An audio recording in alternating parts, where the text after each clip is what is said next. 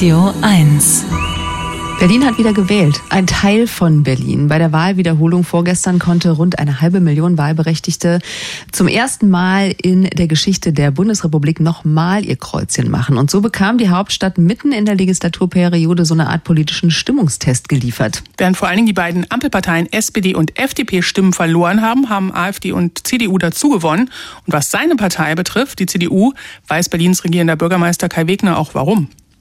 Ich glaube, das liegt vor allen Dingen daran, dass wir in Berlin eine gute Regierungsarbeit machen und dass wir tolle Wahlkämpferinnen und Wahlkämpfer, tolle Kandidatinnen und Kandidaten haben, die in den letzten Tagen und Wochen vermehrt mit den Berlinerinnen und Berlinern gesprochen haben. Wir haben gespürt, wir haben eine gute Stimmung für die CDU in der Stadt.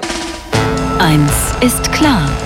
Der Dienstagskommentar mit Anke Mürre. Stellvertretende Chefredakteurin beim Tagesspiegel. Guten Morgen. Morgen.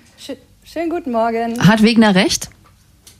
Naja, also zunächst mal ist ja die äh, Interpretation von Wahlergebnissen eine ganz eigene politische Sportart. Da wird jeder und jede ab der Kreisliga von, von Karrierebeginn an quasi drauf trainiert. Regel Nummer eins, Gewinne hat man selbst erarbeitet, für Verluste sind die anderen verantwortlich.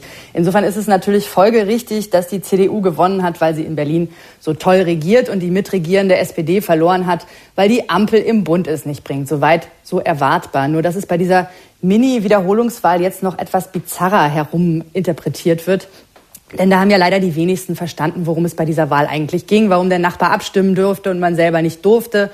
Und ob das nun eigentlich irgendwelche Auswirkungen auf irgendwas haben kann. Und das zeigt sich ja leider auch an der Wahlbeteiligung, die trotz der Hunderttausenden, die seit Wochen für die Demokratie auf die Straße gehen, dann doch nur bei 51 Prozent lag. Und also gut die Hälfte der Menschen, die da aufgerufen waren zu wählen, hat ihr dem demokratisches Privileg der Wahl einfach sausen lassen. Und wie gefährlich das ist, das hat offenbar noch nicht jeder verstanden. Beispiel Raed Saleh, der SPD-Vorsitzende, der sagte, seine Partei habe es geschafft, Zitat, gegen alle, gegen alle Voraussagen, trotzdem im Gesamtergebnis weiter stärkste Kraft zu bleiben. Das kann man sich nie ausdenken. Das ist so irre. Angesichts des ohnehin schon recht schmalen Ergebnisses von, von 23,4 äh, Prozent im Jahr 2021 das jetzt durch die Teilwiederholung auf 22,2 Prozent geschrumpft ist und die SPD damit nur noch vor den Grünen liegt, weil die auch 0,4 Prozentpunkte verloren haben. Ja.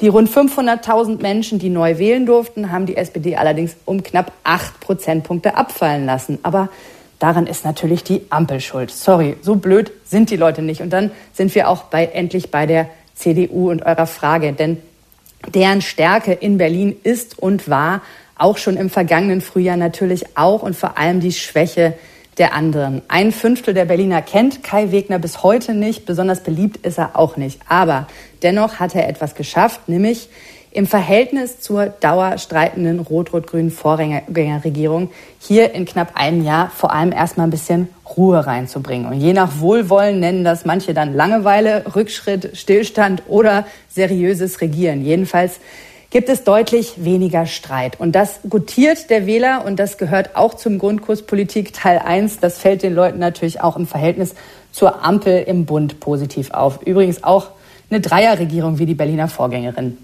Und dann ist es den Leuten vielleicht auch gar nicht so wichtig, wenn da inhaltlich bisher wenig Visionäres aufgetaucht ist.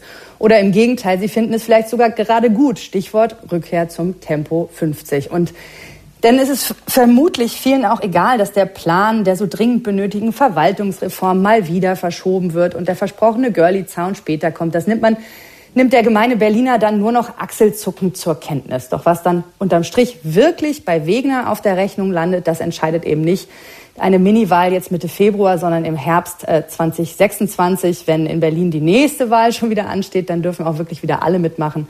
Mal sehen, wer dann den Bundestrend auf seiner Seite hat oder ihn zumindest für sich interpretieren kann. Der Dienstagskommentar von Anke Mürre vom Tagesspiegel. Vielen Dank.